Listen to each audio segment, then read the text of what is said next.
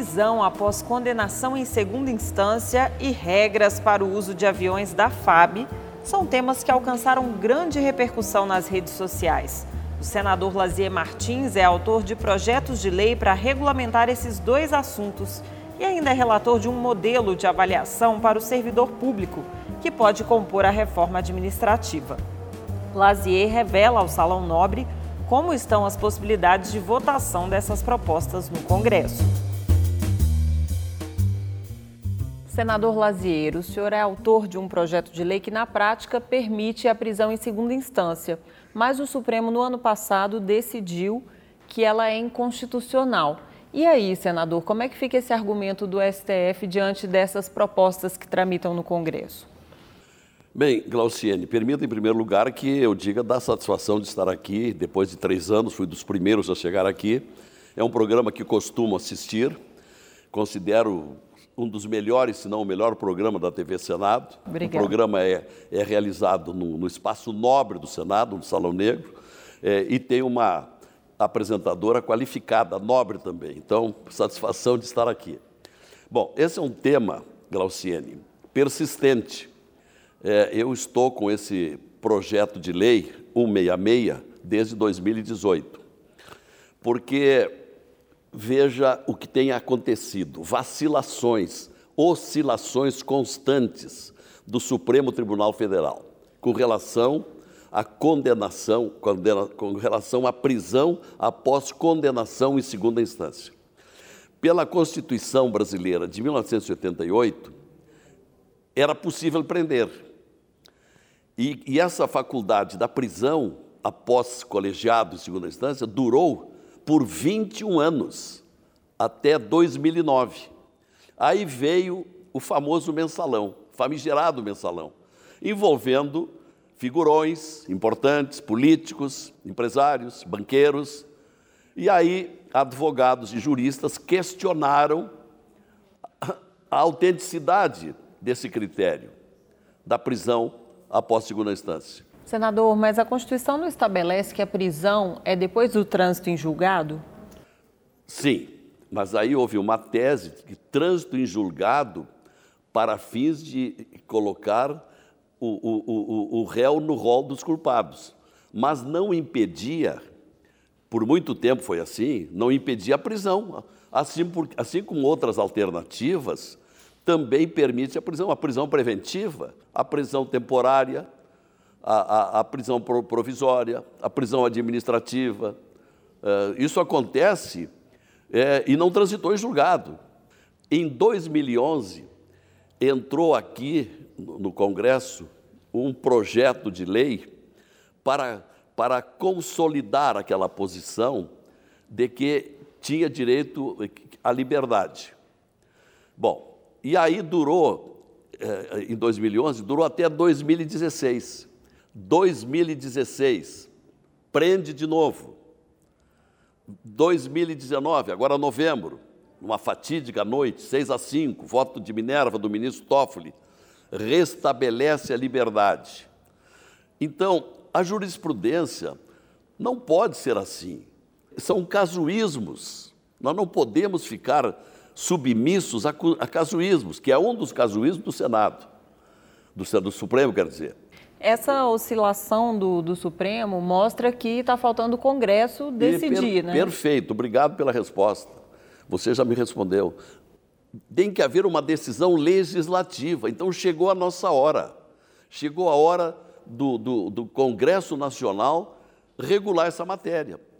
E eu, no ano de 2018, ingressei com esse projeto de lei 166, que é o que está em discussão presentemente, já passou pela CCJ, e agora nós estamos aguardando e pedindo, suplicando, que o presidente Alcolumbre paute para votação no plenário, porque isso é um clamor nacional. Ninguém aguenta mais a impunidade. Há delinquentes contra o dinheiro público da República. Todo mundo conhece o que fizeram alguns gestores de, de estatais, os desvios bilionários. Lembrando que até agora já 4 bilhões e meio a Polícia Federal, o Ministério Público, já recolheram de volta para o Tesouro Nacional comprovante de que é dinheiro roubado. Veja, 4 bilhões e meio.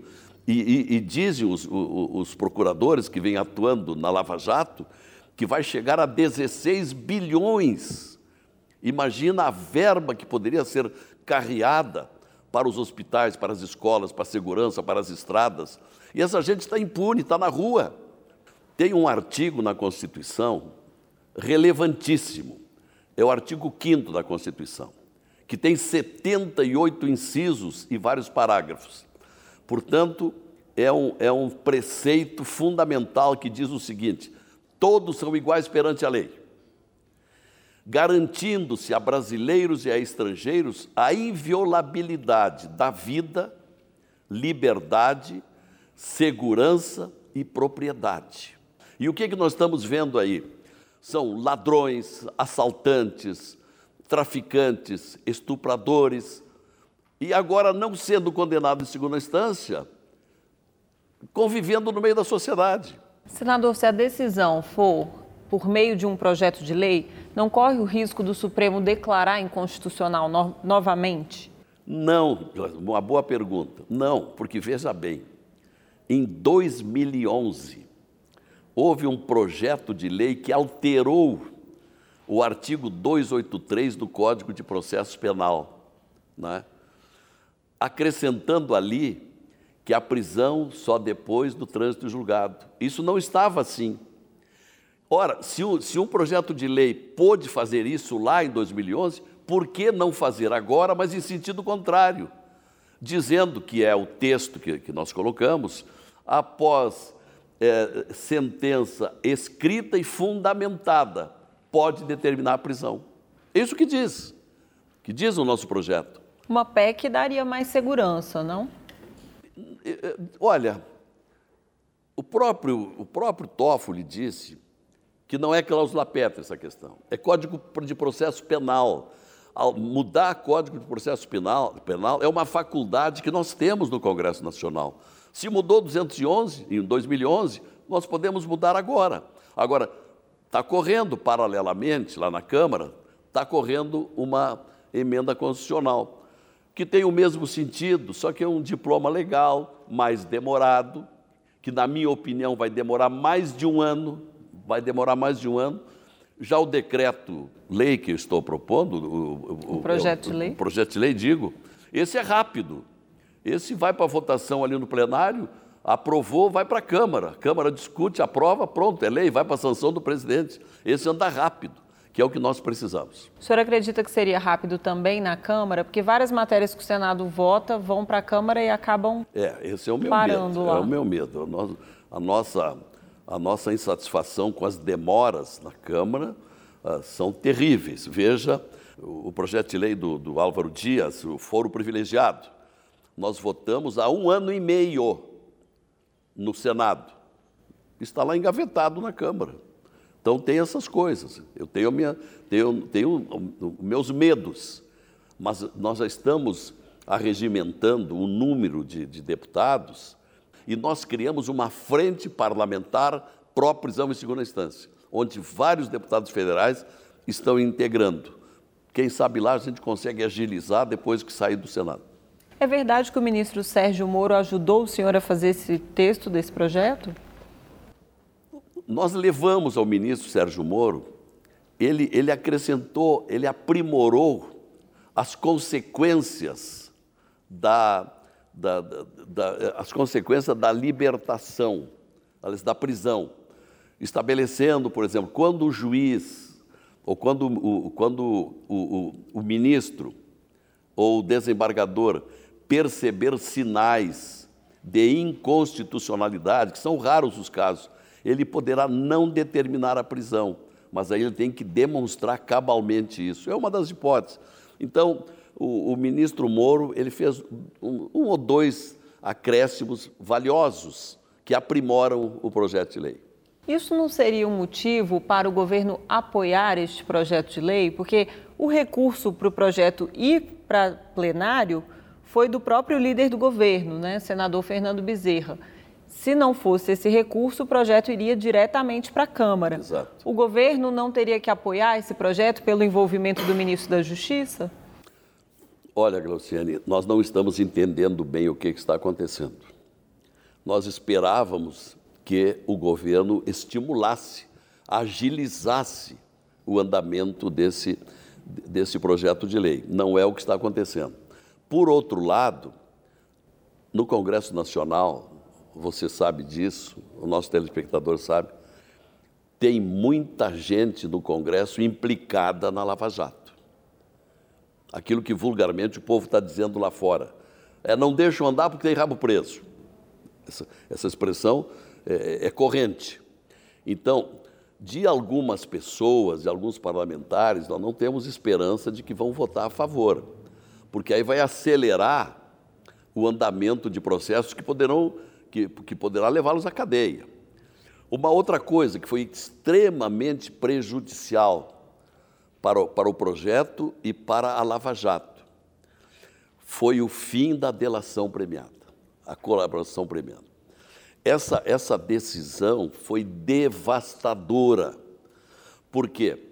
Porque até ali, aquele implicado nos crimes e que já previam penas pesadas, eles procuravam se livrar e se apressavam a chegar na Polícia Federal ou no Ministério Público e dizer: Olha, eu vou contar tudo que eu sei, para amenizar lá adiante a pena que ele ia sofrer.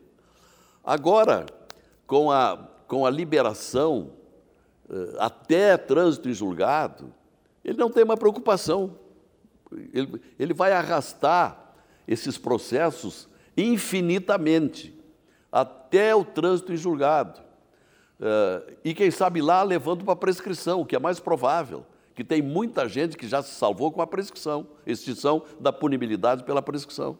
Uma alternativa para isso e até mesmo para a questão da prisão após condenação em segunda instância não seria reduzir o número de recursos?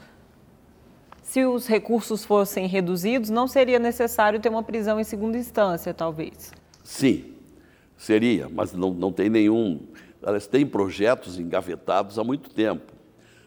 Uma outra versão, que era do ex-ministro Peluso, é que ele, ele estabelece que após segunda instância, recurso especial, que é aquele que vai para o STJ, ou recurso extraordinário, que é aquele que vai para o Supremo, teria um efeito rescisório.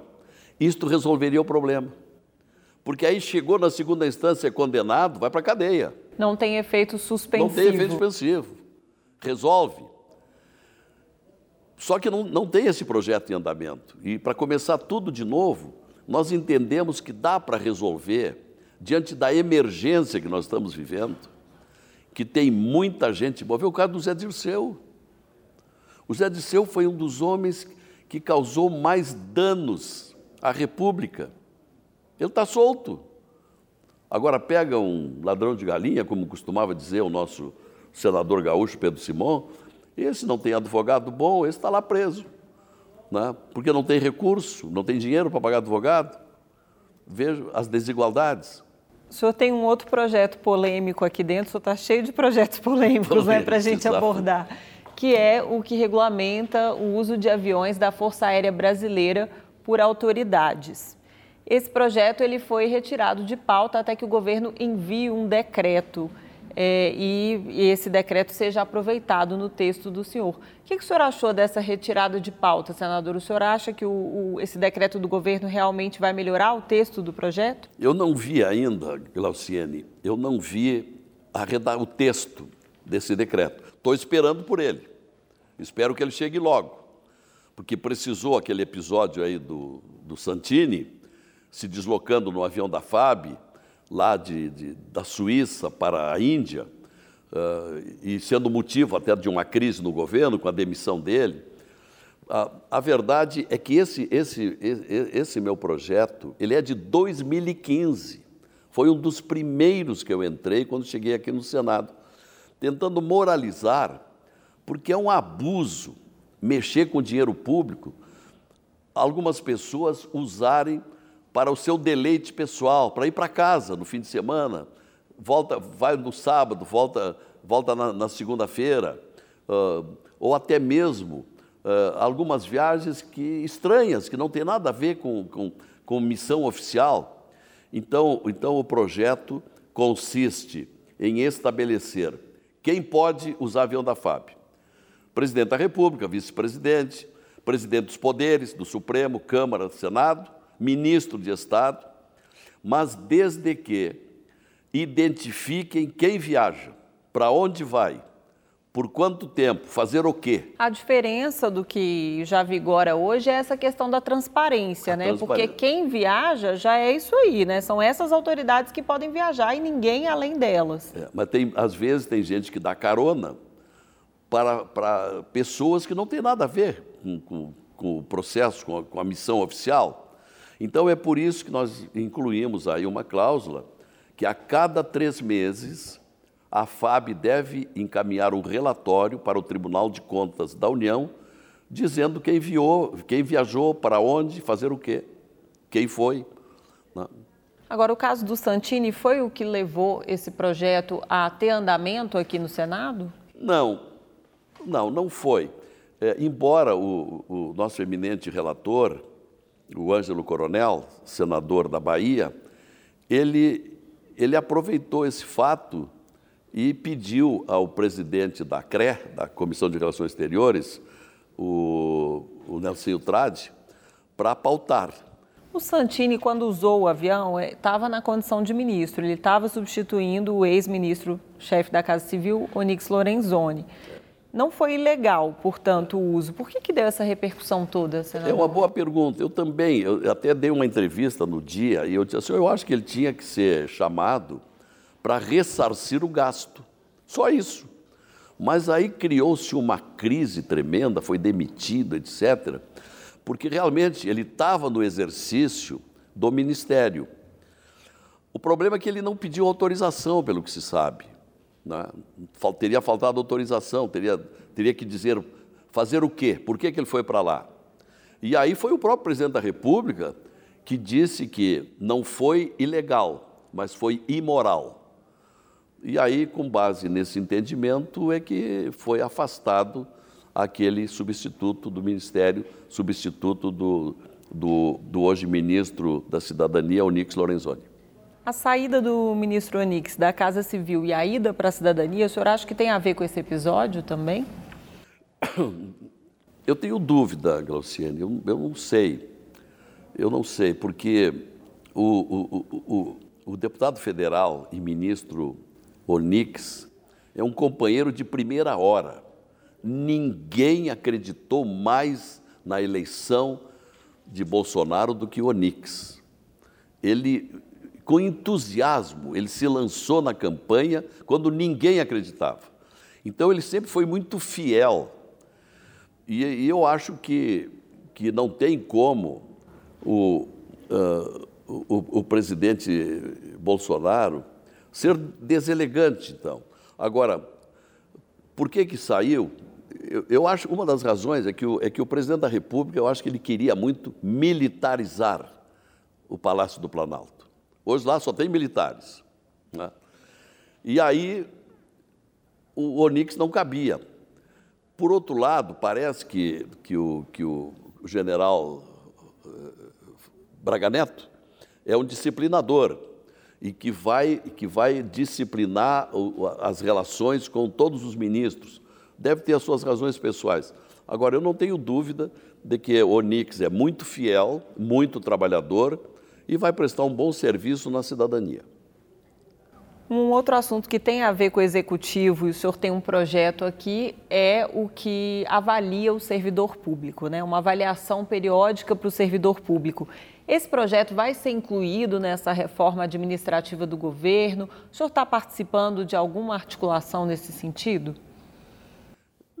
Olha, esse, esse projeto de lei complementar é da autoria da senadora Maria do Carmo, do Sergipe. E eu fui nomeado relator, gostei do projeto e, e fiz várias modificações que se tornou um substitutivo. Porque ele, ele, ele quer o quê? Ele quer garantir eficiência do servidor público estável. Eu levei vários ataques da, da, das, da, do, do, das corporações e funcionários públicos, dizendo que eu estava querendo acabar com a estabilidade. Longe disso, respeito e devemos respeitar. Agora, é inegável que tem funcionários públicos estáveis, bons, regulares e maus. Felizmente é uma minoria. Quando eu, eu, eu, eu dei uma, uma reformulada no projeto, eu disse nas entrevistas: nós não precisamos que todo funcionário público estável seja excelente, que tenha nota 9 e 10. Não é necessário também que seja ótimo, nota 7 e 8. Admitimos até que seja um funcionário regular, 5 e 6. Até mesmo aceitamos um funcionário público medíocre, que ganhe nota 4. Agora, não garantir nem mesmo nota 3 nos exames, e ainda com oportunidade de refazer no ano seguinte. Ele tem dois anos de oportunidade, se ele for mal, tirar uma nota 2,5, 2,8 no primeiro ano em que vai ser examinado por uma comissão de três, e com direito dele, dele rejeitar um dos integrantes, essa é uma proposta trazida, é um aprimoramento que foi trazida pelo secretário de desburocratização, o IBEL, trouxe essa, essa contribuição, como trouxe uma outra contribuição para que também os chefes e todos os cargos superiores sejam também submetidos à avaliação periódica de desempenho. O senhor acha que essas mudanças afastaram qualquer possibilidade de perseguição política? Eu acho que sim, porque, porque tem que ser comprovado. O, o, o, o, o questionado, aquele que é submetido à sabatina, à prova, ele pode dizer: olha, eu não aceito este, aquele ou os três, porque eles me perseguem politicamente. Ele tem que demonstrar. Se ele, se ele é reprovado, ele pode recorrer para uma outra, para outra comissão, para de recursos humanos. Ele tem oportunidade com outra comissão no ano seguinte, acompanhado de um supervisor que vai orientar para que ele se recupere porque o contribuinte brasileiro precisa ser bem atendido. E essa proposta vai entrar na reforma administrativa ou ela vai caminhar? Como a reforma administrativa aqui? é muito ampla e está demorando muito a, a, a, ser trazida para o Congresso, o, o secretário Wibel me procurou há poucos dias e disse: Olha, vamos tocar essa, essa, esse projeto de lei complementar. Temos toda a simpatia com ele e, e, e tem o nosso apoio. Então, com o apoio do secretário Wibel, eu acho que nós vamos fazer andar, porque ele, ele já é uma parcela da, do, de um projeto maior, né, de uma medida provisória mais ampla, mais, mais minuciosa, que é a reforma administrativa. Esse aí já vai ajudar. Eu acho que vai, vamos conseguir fazer evoluir esse projeto. Senador, eu agradeço a presença no programa. Tinha muito mais coisa para falar. A entrevista com o senhor é sempre muito boa, mas infelizmente nosso tempo acabou e obrigada pela presença. Eu agradeço muito e espero não esperar três anos para voltar de novo. mas cumprimentos. São 81 senadores. Eu sei disso, então, eu, entendo, claro, não, eu fico muito agradecido e lisonjeado por ter participado desse programa nobre da TV Senado. Parabéns.